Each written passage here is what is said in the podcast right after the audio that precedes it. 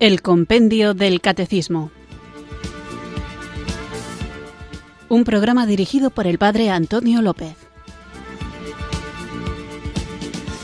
Muy buenas tardes, queridos oyentes de Radio María. Recibido un cariñoso saludo desde Irurzun, en Navarra, quienes sintonizáis una tarde más esta emisora de la Virgen, esta radio que cambia vidas, Radio María, para sintonizar el programa El Compendio del Catecismo, nuestro espacio diario de formación católica en el que, guiados por el maravilloso libro de El Compendio del Catecismo, vamos recorriendo las verdades de nuestra fe, esta fe que nos salva, esta fe que no simplemente tenemos que tener datos sobre ella, sino que debemos conocerla profundamente para de esta manera saber cómo debemos vivir y dando testimonio de esta vida nueva en Cristo, extender el Evangelio. Y en esta tarea de extender el Evangelio nos va a tocar defender a nuestra Madre, la Iglesia, defender el depósito de la fe, defender al cuerpo de Cristo. En estos días que estamos hablando de la Iglesia, suelo iniciar el programa tratando de responder a alguno de los tópicos que se ponen contra la Iglesia, pero hoy, más que defender algún tópico, porque de momento no se me ocurren más, ya veremos si a lo largo de la semana se me ocurre alguno o si queréis compartir alguno de los tópicos con los que se ataca a la Iglesia para que hable de ellos brevemente al inicio del programa, pues os agradezco la sugerencia. El hecho es que hay que preguntarse por qué existe esta estrategia de ataque contra la Iglesia, muchas veces utilizando como herramienta la desinformación o la parodia, la caricatura, y por eso es tan importante tener una buena información y un buen sentido de lo que la fe enseña. Daos cuenta, queridos amigos, queridos oyentes, de que la Iglesia, la Iglesia católica, no es de los hombres, sino que es de Dios. Y aquí es donde reside su grandeza y precisamente donde reside la fuerza que tiene para herir entre comillas, o sea, ¿por qué hay que, a quien le duele la iglesia? Pues le duele porque la iglesia representa la belleza, la verdad y la bondad, la trascendencia de Dios, que aunque ciertamente la iglesia está formada por hombres, no ha sucumbido, no ha caído, no ha cejado en su empeño de evangelizar durante más de 20 siglos cuando se habla de una existencia moral o de un norte, una dirección, un camino que hay que seguir para no desorientarse, esto suele incomodar a quien pretende una sociedad, un mundo que pueda ir por libre con tal de que no se ciña a la verdad revelada. Lo que la Iglesia enseña, este camino de verdad y vida, que es Cristo, impide que el pensamiento del hombre contemporáneo, el pensamiento del mundo, entendiendo como mundo lo opuesto al reino de Dios, impere. Y que la crematística, la fama, el placer, los intereses económicos y la inmanencia, es decir, el que solo nos preocupemos de las cosas que están en esta vida, cuando la Iglesia anuncia con valentía el mensaje del Evangelio, todas estas cosas se ven en peligro. Además, el propio Señor nos advierte de que el poder del infierno atentará contra la Iglesia, aunque no prevalecerá contra ella. Por eso, recordando las bienaventuranzas, dichosos vosotros cuando os insulten, os persigan, os calumnien y digan cualquier falsedad por mi causa. Estad alegres y contentos.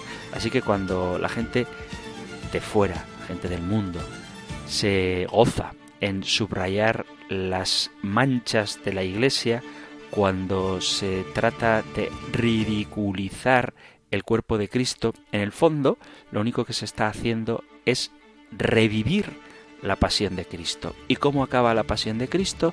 En su triunfo definitivo, en su resurrección.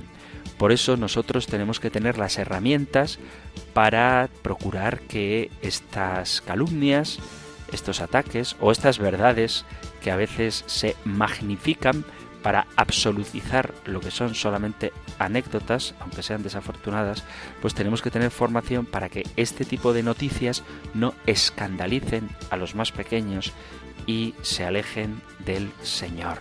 Por eso hay una estrategia que es no atacar la religión, no atacar a Jesucristo, pero sí atacar la Iglesia, sí atacar el cuerpo de Cristo. Por eso hay que saber defenderlo y la mejor forma de defenderlo es conociendo en profundidad el contenido de nuestra fe y con la ayuda del Señor, con la ayuda de la gracia, vivirlo de la manera más coherente posible, recordando que incluso para las incoherencias, para los pecados, la Iglesia ofrece un remedio en el sacramento de la confesión. Así que cuando la gente diga que la Iglesia estamos llenos de pecadores, en vez de excusarnos, hay que asumir la culpa e invitar a que quien nos acusa nos acompañe en este camino de conversión que tanto ellos como nosotros necesitamos.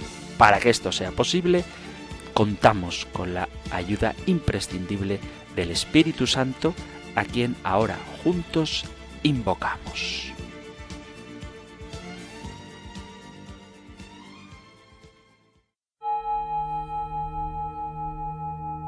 Ven Espíritu, ven Espíritu,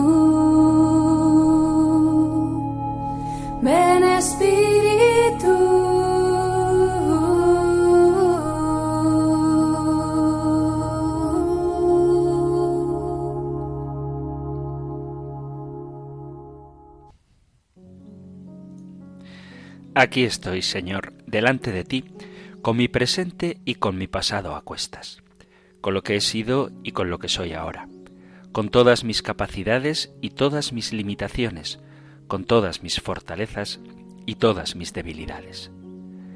Te doy gracias por el amor con que me has amado y por el amor con que me amas ahora, a pesar de mis fallos. Sé bien, Señor, que por muy cerca que crea estar de ti, por muy bueno que me juzgue a mí mismo, tengo mucho que cambiar en mi vida, mucho de qué convertirme para ser lo que tú quieres que yo sea, lo que tú pensaste para mí cuando me creaste. Ilumina, Señor, mi entendimiento y mi corazón con la luz de tu verdad y de tu amor, para que yo me haga cada día más sensible al mal que hay en mí y que se esconde de mil maneras distintas para que no lo descubra. Sensible a la injusticia que me aleja de ti y de tu bondad para con todos los hombres del mundo. Sensible a los odios y rencores que me separan de aquellos a quienes debería amar y servir.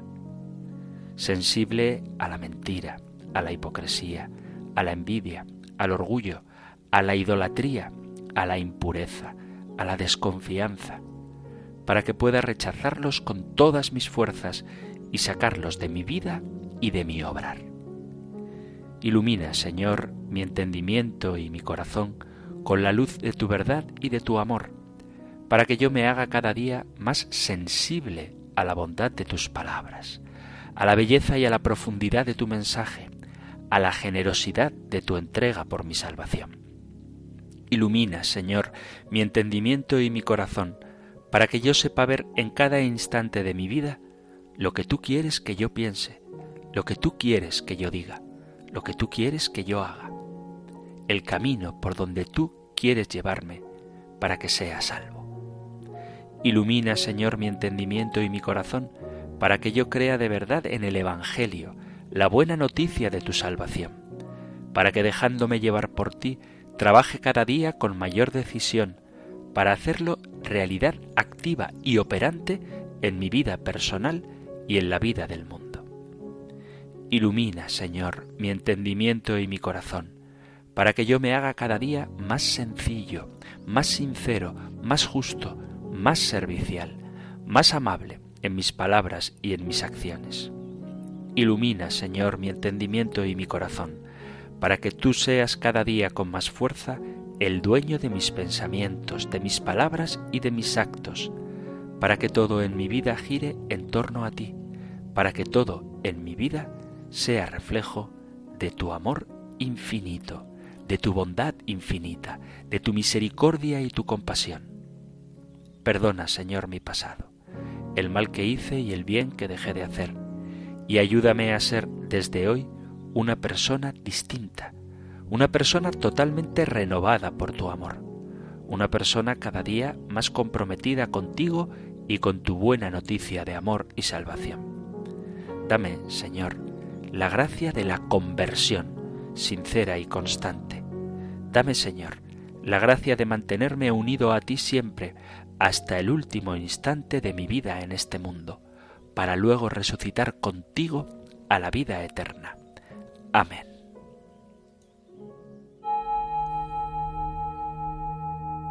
Ven Espíritu, ven Espíritu, ven Espíritu.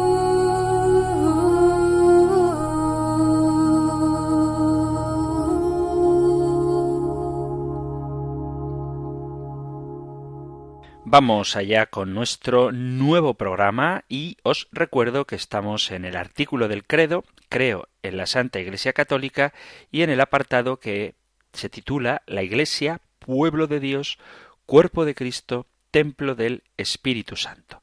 Hemos tratado largamente la imagen de la Iglesia como pueblo de Dios y el último programa del compendio del catecismo lo dedicaba a la pregunta 156 de qué modo la Iglesia es cuerpo de Cristo. La Iglesia es cuerpo de Cristo, responde el compendio, porque por medio del Espíritu, Cristo muerto y resucitado une consigo íntimamente a sus fieles. De este modo los creyentes en Cristo, en cuanto íntimamente unidos a Él, sobre todo en la Eucaristía, se unen entre sí en la caridad formando un solo cuerpo, la Iglesia. Dicha unidad se realiza en la diversidad de miembros y funciones. Y daba como cita que era recurrente en este tema de la Iglesia como cuerpo de Cristo, el capítulo 12 de la carta a los Corintios. Seguimos con esta idea de el cuerpo de Cristo, la Iglesia como cuerpo de Cristo, con la siguiente pregunta del compendio del Catecismo, cuyo contenido más desarrollado encontráis en el Catecismo Mayor en los puntos del 792 al 795 y resumido en el 807. Nosotros escuchamos ahora la pregunta 157 del compendio del Catecismo. Número 157. ¿Quién es la cabeza de este cuerpo? Cristo es la cabeza del cuerpo que es la Iglesia. La Iglesia vive de Él, en Él y por Él. Cristo y la Iglesia forman el Cristo total, la cabeza y los miembros como si fueran una sola persona mística.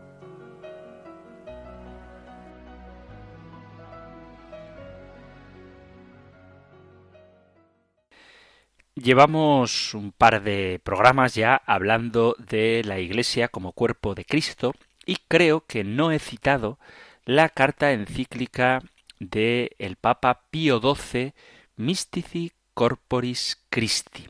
Esta carta que fue escrita hace ya mucho tiempo es fundamental para entender la Iglesia. Por eso hoy, sin ánimo de ponerme en un lenguaje demasiado difícil, intentaré no hacerlo, vamos a ver qué dice esta carta encíclica del Papa Pío XII. De hecho, a propósito de las persecuciones a la Iglesia de las que vengo hablando al inicio del programa, una de las razones por las que el Papa se animó a escribir esta encíclica es precisamente que la Iglesia, dice él, es perseguida y desconocida.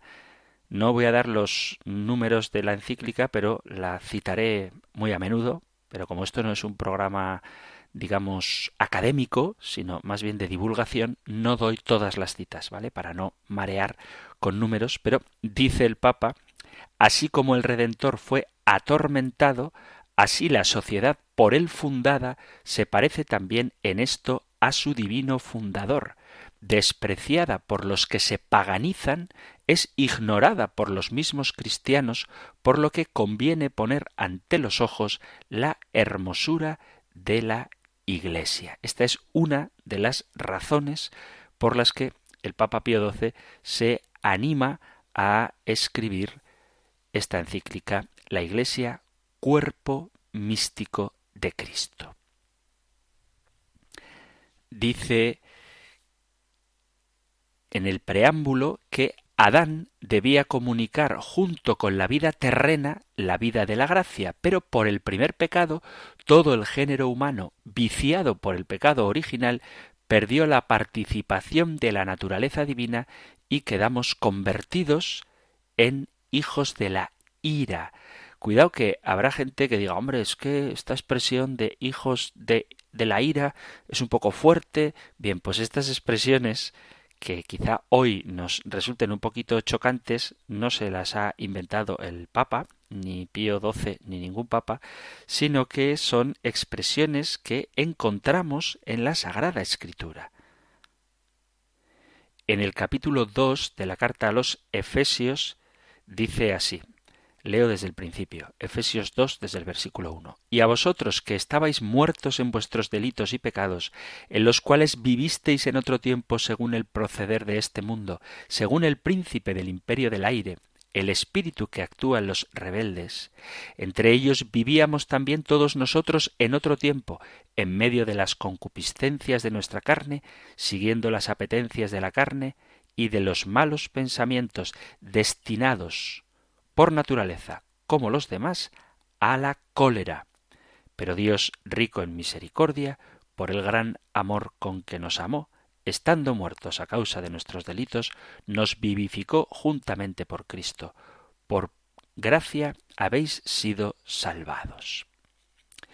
Entonces, aunque por el pecado estábamos destinados a la cólera, Dios de tal modo nos amó que nos dio a su Hijo unigénito. Capítulo 3, versículo 16 del Evangelio de San Juan, otro de los pasajes quizá, claro, para gustos, porque toda la escritura es bellísima, pero uno de los pasajes que a mí más me gusta. Primera, primera carta no, Evangelio de San Juan, capítulo 3, versículo 16. Dice, tanto amó Dios al mundo que dio a su Hijo único, para que todo el que crea en él no perezca, sino que tenga vida eterna.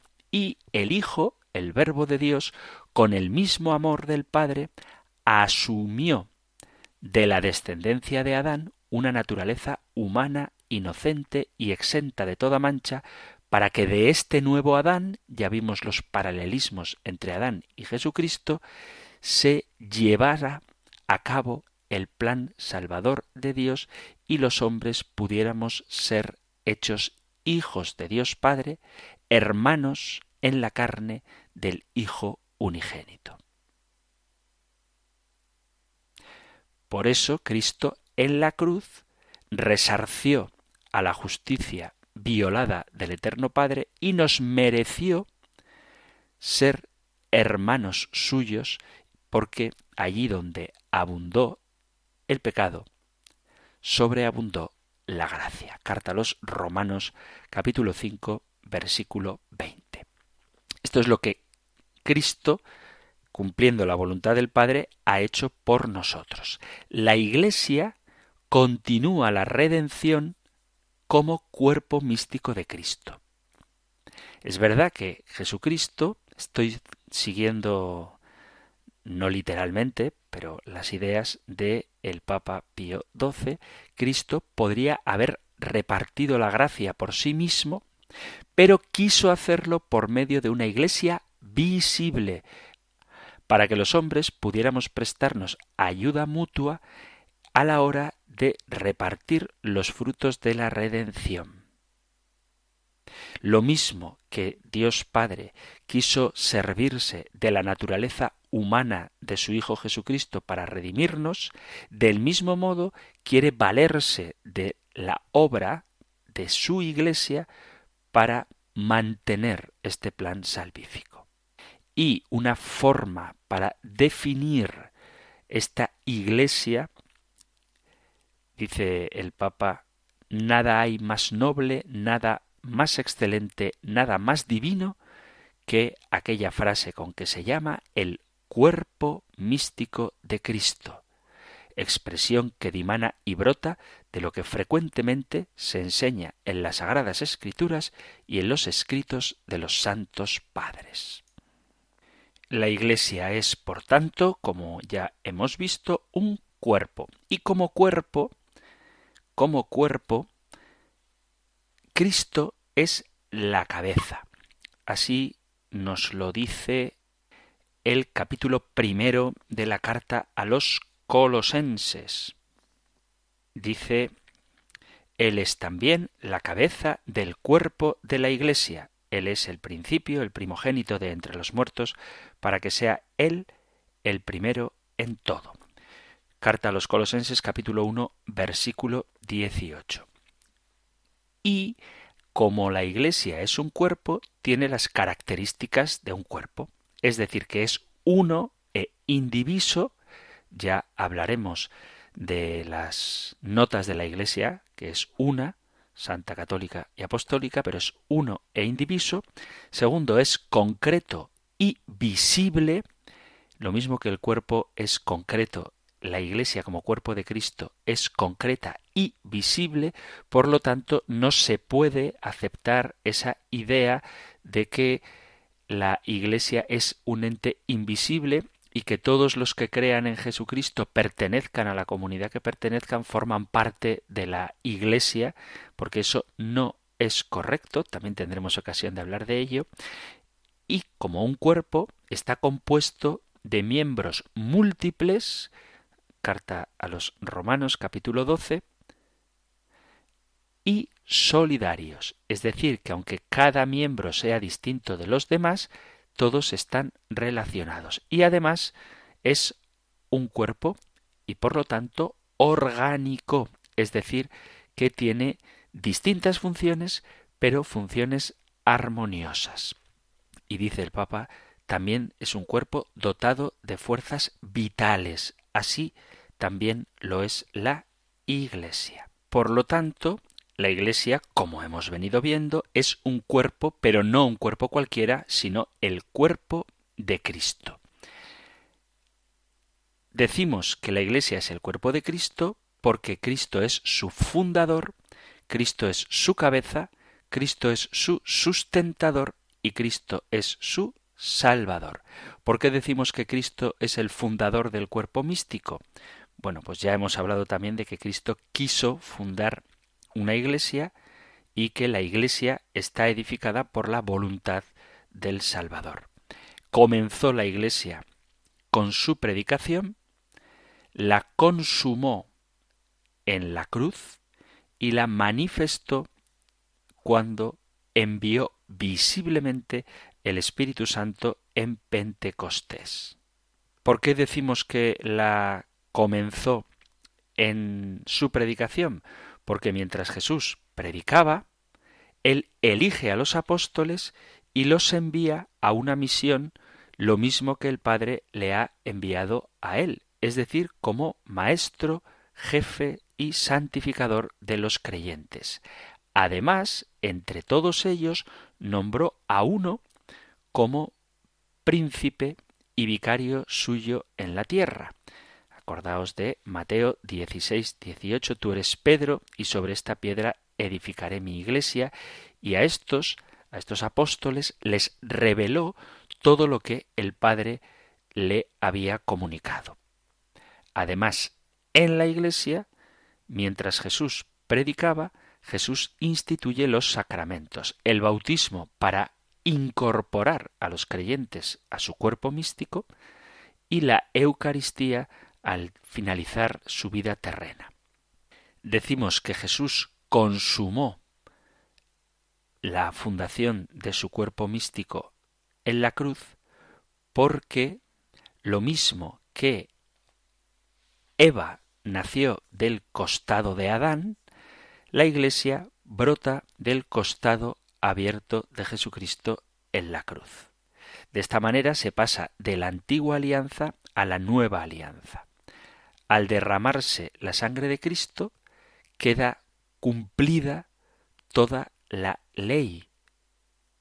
Todos los misterios, todas las leyes y todos los ritos sagrados quedan transformados por el sacrificio de Cristo. Y por último, Jesús promulga la Iglesia, fundada con su sangre, cuando fortalece a los discípulos en Pentecostés, con esa venida visible del Espíritu Santo. Lo mismo que Jesús fue manifestado visiblemente al comenzar su predicación, Jesús hace visiblemente la inauguración de la Iglesia o la misión de la Iglesia cuando los apóstoles llenos del Espíritu Santo comienzan a predicar. Todo lo que estoy diciendo, repito, es en un lenguaje un poquito más sencillo que el de la encíclica de Pío XII, Mystici Corporis Christi. Mystici Corporis Christi, encíclica de el Papa Pío XII de el año 1943. Veis que todo lo que dice el Papa es lo mismo que hemos estado viendo hasta ahora en el compendio del catecismo como la Iglesia es pueblo de Dios y cuerpo de Cristo. Vamos a hacer una pequeña pausa musical y nos centramos en la pregunta de hoy que es que Cristo es la cabeza de ese cuerpo místico suyo que es la Iglesia.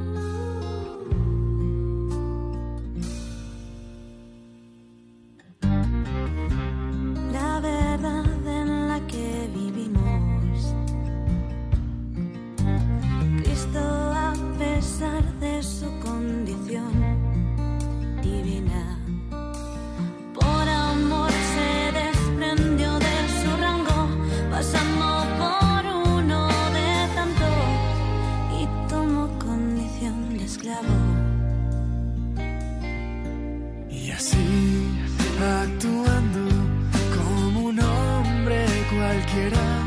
Se rebajó hasta someterse incluso a la muerte. Y una muerte en la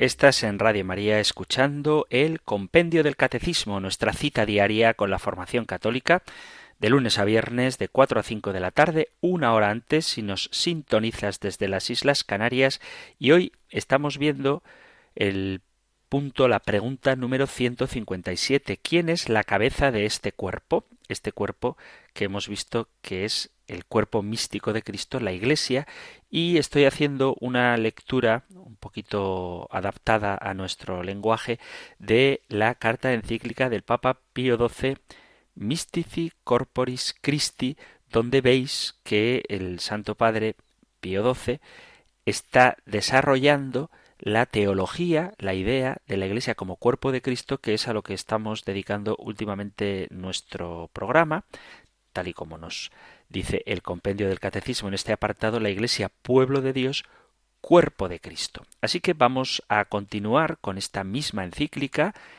Mystici Corporis Christi, del Papa Pío XII, viendo ya en concreto por qué Cristo es la cabeza de este cuerpo que es la Iglesia.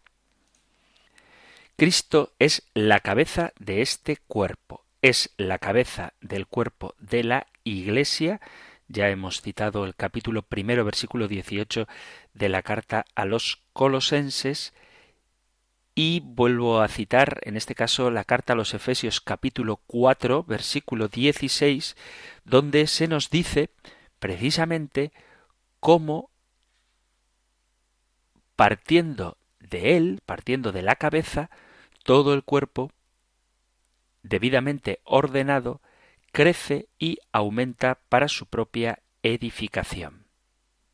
La carta a los Efesios, capítulo cuarto, versículo 16, dice, leo desde el 15, antes bien, siendo sinceros en el amor, crezcamos en todo hasta aquel que es la cabeza, Cristo, de quien todo el cuerpo recibe trabazón y cohesión por medio de toda clase de junturas que llevan la nutrición según la actividad propia de cada una de las partes, realizando así el crecimiento del cuerpo para su edificación en el amor.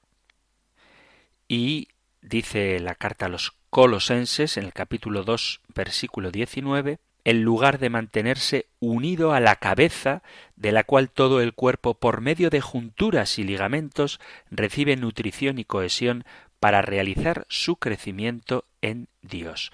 Por lo tanto, es de Cristo de quien nosotros recibimos la vida y es a partir de él en quien vamos creciendo.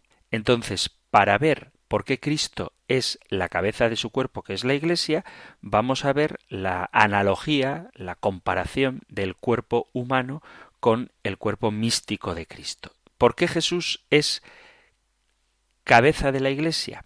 Porque en el cuerpo humano la cabeza ocupa el lugar más alto.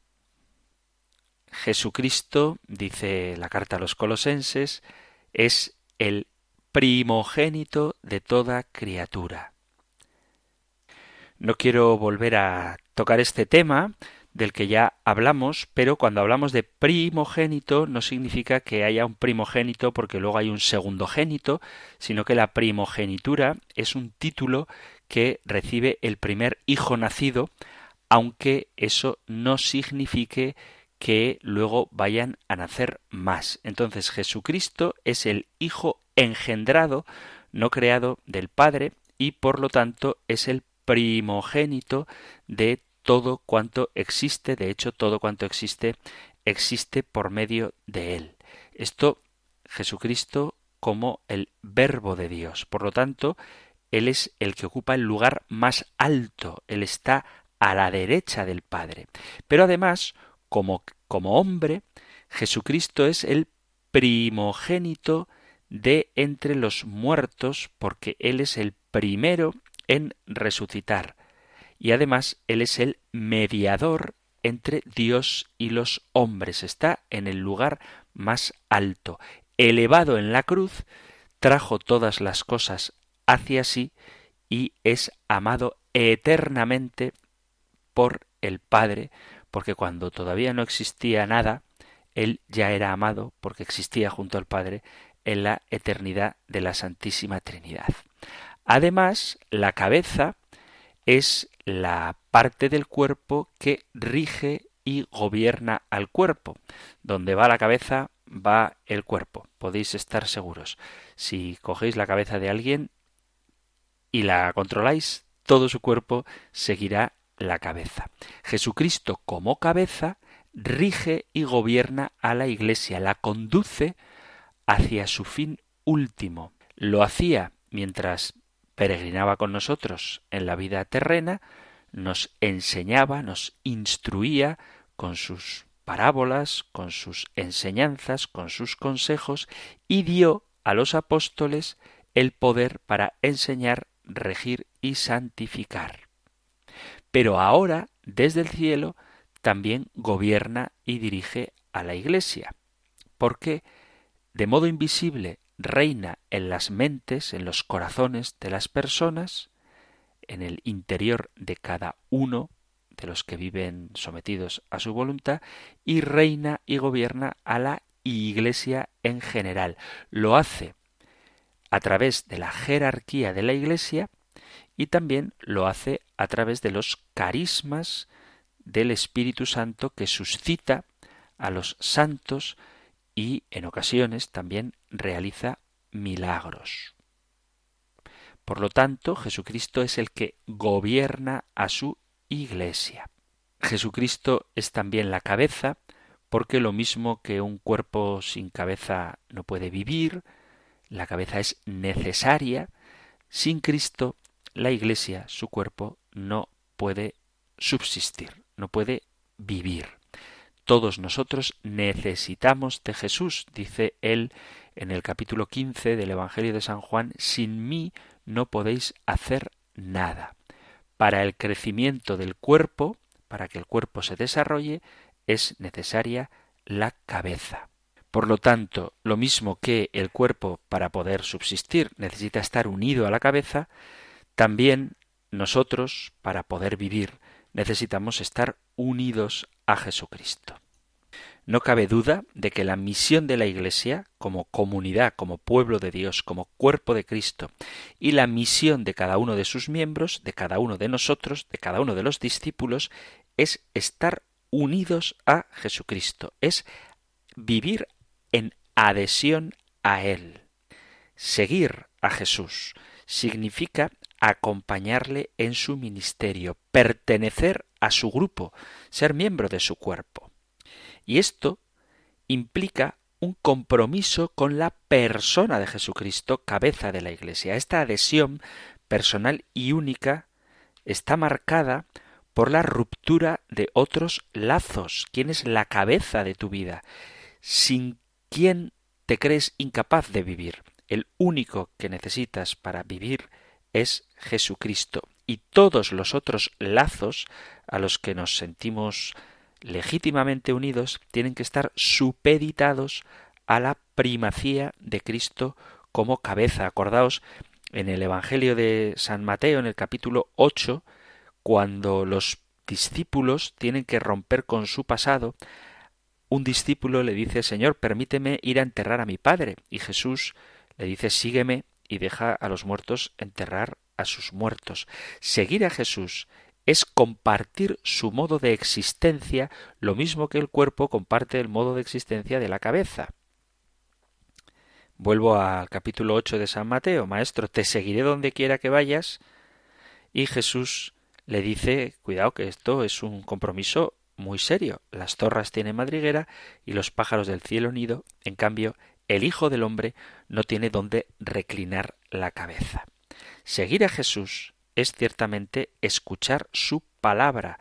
Los discípulos no solamente acompañan a Jesús, sino que son los primeros en escucharle y escuchar a Jesús, obedecer a la cabeza del cuerpo, a Cristo, no es simplemente conocer la transmisión de una tradición o la interpretación de unas leyes o una sabiduría, sino que es una vida nueva que se caracteriza por estar ligada a la persona de Jesucristo y que reposa en Él, descubriéndole como el Señor, como el Dios con nosotros. Por eso cada vez que hablamos de Jesús como el Señor, estamos reconociendo que Él es la cabeza de todo. Tan de todo que llega a decir Jesús que el que ama a su padre o a su madre más que a mí no es digno de mí, y el que ama a su hijo o a su hija más que a mí no es digno de mí. Capítulo 10, versículo 37 de San Mateo. Y ser discípulo de Cristo, ser miembro del cuerpo de Cristo, es compartir el destino de Cristo. Cuando Jesús anuncia su pasión y muerte, después de haber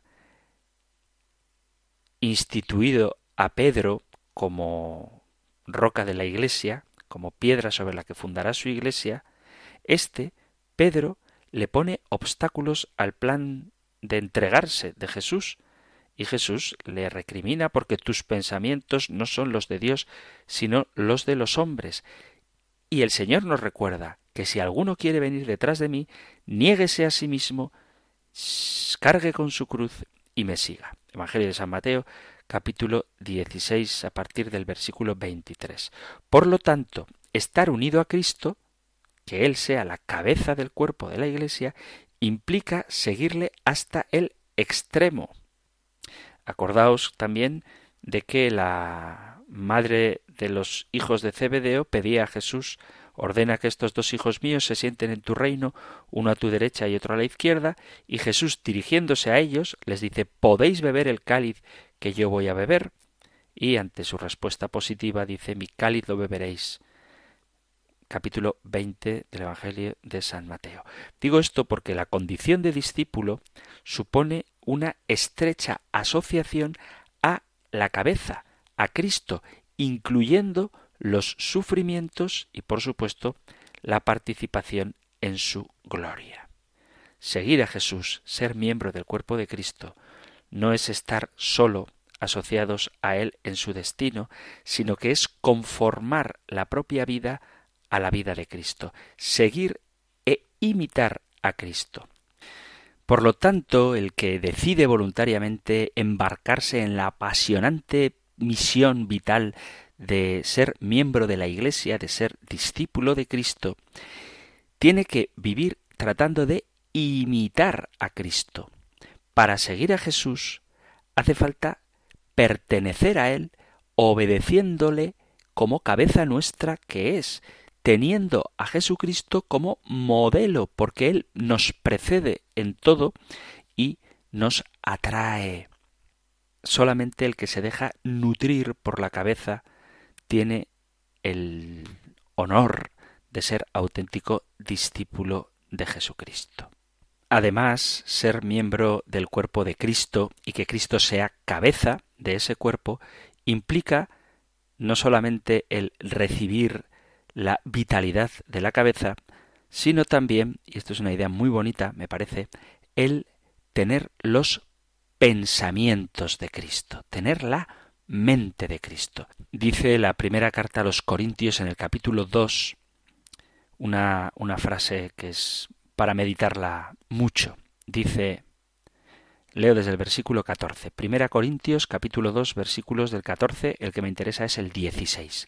Dice, el hombre naturalmente no capta las cosas del Espíritu de Dios, son necedad para él, y no las puede conocer, pues sólo espiritualmente pueden ser juzgadas. En cambio, el hombre de espíritu lo juzga todo, y a él nadie puede juzgarle, porque ¿quién conoció la mente del Señor para instruirle, pero nosotros tenemos la mente de Cristo. Nosotros tenemos la mente de Cristo. Esto es que tendríamos que pensar como Él piensa, mirar como Él mira y juzgar, evaluar la realidad tal y como Él lo hace. El cuerpo actúa guiado por las ideas de la mente y la mente nosotros la situamos en la cabeza. Poseemos la mente de Cristo. Y así lo especifica el apóstol Pablo en la carta a los filipenses, en el capítulo 2 de la carta a los filipenses, dice en el versículo 5, Tened entre vosotros los mismos sentimientos que Cristo. Y también Pablo, en la carta a los romanos, nos invita a reproducir la imagen de Jesús.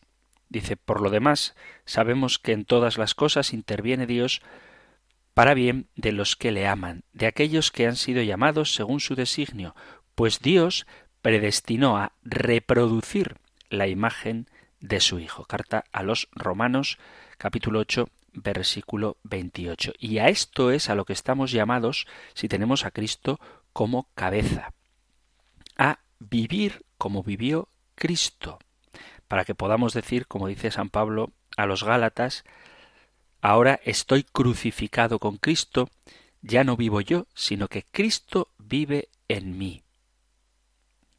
Por eso, tener a Cristo como cabeza significa que la mentalidad de Cristo, sus sentimientos y pensamientos, sus preocupaciones, sus intereses y las luchas que Él ha llevado para cumplir la voluntad del Padre, las reproduzcamos en nuestra propia vida.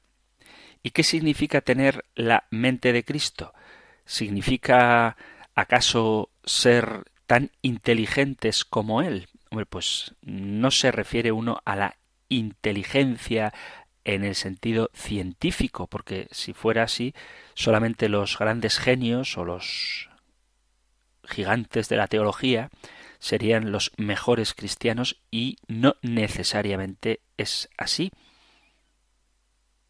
Jesús no fue, que se sepa, a la universidad y de hecho los discípulos, los doce apóstoles, eran en general de una clase social más bien tirando a pobre. Tendrían su grado de inteligencia, pero desde luego no se caracterizan por ser unas lumbreras en el sentido de la capacidad intelectual, del cociente intelectual. Tampoco se refiere a que tengamos que ser listos, porque ya sabéis que dice San Pablo en la primera carta a los Corintios, en el capítulo primero, dice Mirad, hermanos, quienes habéis sido llamados. No hay muchos sabios, según la carne, ni muchos poderosos, ni muchos de la nobleza. Ha escogido Dios más bien lo necio del mundo para confundir a los sabios, y ha escogido Dios lo débil del mundo para confundir lo fuerte. Lo plebeyo y despreciable del mundo ha escogido Dios, lo que no es, para reducir a la nada lo que es para que ningún mortal se gloríe en la presencia de Dios. Tener la mente de Cristo no se puede medir en los términos humanos de la inteligencia, repito, entendida como cociente intelectual, ni de la sagacidad. Lo que significa tener la mente de Cristo es dejarnos alimentar, guiar por nuestra cabeza que confía en Dios. Sabéis que el mayor acto de amor que podemos hacer hacia nuestro Padre es vivir confiando en Él. Tener la mente de Cristo significa vivir su actitud de perdón. Tener la mente de Cristo significa no afirmar expresiones de estas de yo perdono pero no olvido. Eso no es la mente de Cristo. La mente de Cristo es en el momento de la cruz el Padre, perdónales porque no saben lo que hacen. O la mente de Cristo es cuando nos invita a perdonar setenta veces siete, capítulo 18, versículo 22 del Evangelio de San Mateo. La mente de Jesús implica tener una mente abierta para acoger, como Jesús acoge, por ejemplo, a la samaritana en el capítulo 4 del Evangelio de San Juan, o no hacer acepción de personas, como Cristo mismo no hace acepción de personas. Dice Los Hechos de los Apóstoles capítulo 10 versículo 34, entonces Pedro, abriendo la boca, dijo, En verdad comprendo que Dios no hace acepción de personas. Y San Pablo en la carta a los romanos, en el capítulo 2, versículo 11, vuelve a repetir, porque no hay acepción de personas para con Dios. Ser miembro del cuerpo de Cristo y tener los pensamientos de Cristo significa tener su misma actitud de servicio, porque, como dice él, el Hijo del Hombre no ha venido para ser servido, sino para servir y dar su vida en rescate por muchos. Esto lo dice Jesús mismo en el capítulo 20, versículo 28 del Evangelio de San Mateo, o lo que expresa con su propia vida en el capítulo 13 del Evangelio de San Juan, cuando lava los pies a sus discípulos. Esto significa tener la mente de Jesús, esto significa que Cristo sea la cabeza del cuerpo. Tener la mente de Cristo significa, en definitiva, que entendemos el plan de Dios para el mundo, que consiste en llevar gloria al Señor, en restaurar la creación al plan que Dios tenía originariamente para ella y ofrecer la salvación a todos los hombres. Identificarnos con el propósito de Jesús que ha venido, como dice el Evangelio de Lucas capítulo 19 versículo 10, a buscar y salvar lo que se había perdido. Quiero destacar algo que es muy importante para este punto, para esta pregunta del compendio del catecismo y para todas las demás, y es que cada verdad que vamos conociendo sobre la esencia de quién es Jesucristo, sobre su misión y sobre la esencia de qué es la Iglesia, pueblo de Dios, cuerpo de Cristo y otras cosas que seguiremos viendo, no son meramente especulaciones teológicas o frases vacías de sentido o difíciles de entender o simplemente para comprenderlas a un nivel teórico, sino que todo lo que conocemos del compendio del catecismo, toda la doctrina de la Iglesia es para que la vivamos y vivir como miembros del cuerpo de Cristo, cuya cabeza es Él mismo, significa que tenemos que permanecer unidos a Él, alimentarnos de Él, guiarnos por Él y tener el mismo pensamiento que Jesucristo tiene.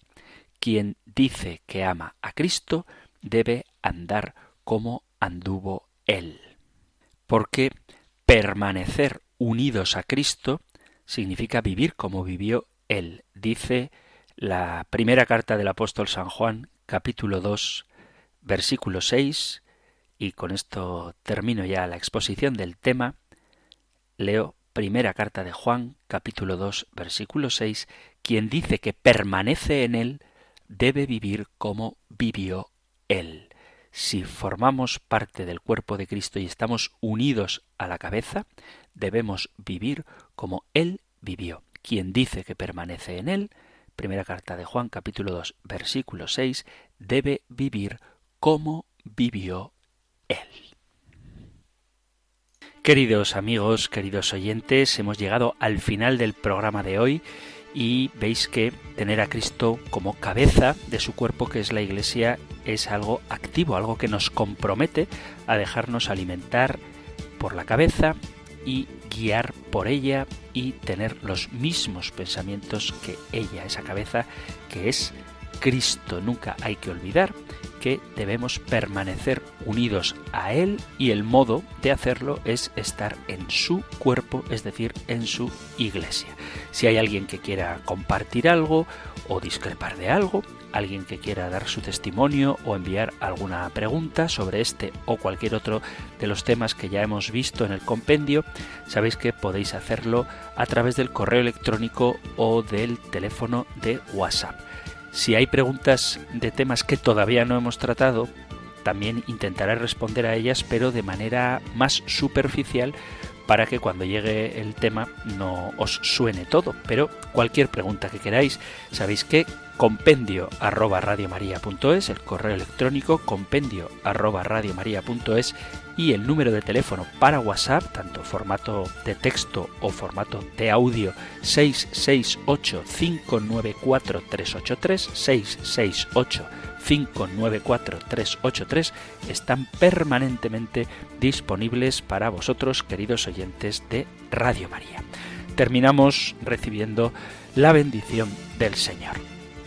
El Señor te bendiga y te guarde, el Señor ilumine su rostro sobre ti y te conceda su favor, el Señor te muestre su rostro y te conceda la paz. Muchísimas gracias por estar ahí, gracias por ser fieles y escuchar el compendio del catecismo y si queréis volveremos a encontrarnos en un próximo programa. Un fuerte abrazo. El compendio del catecismo. Un programa dirigido por el padre Antonio López.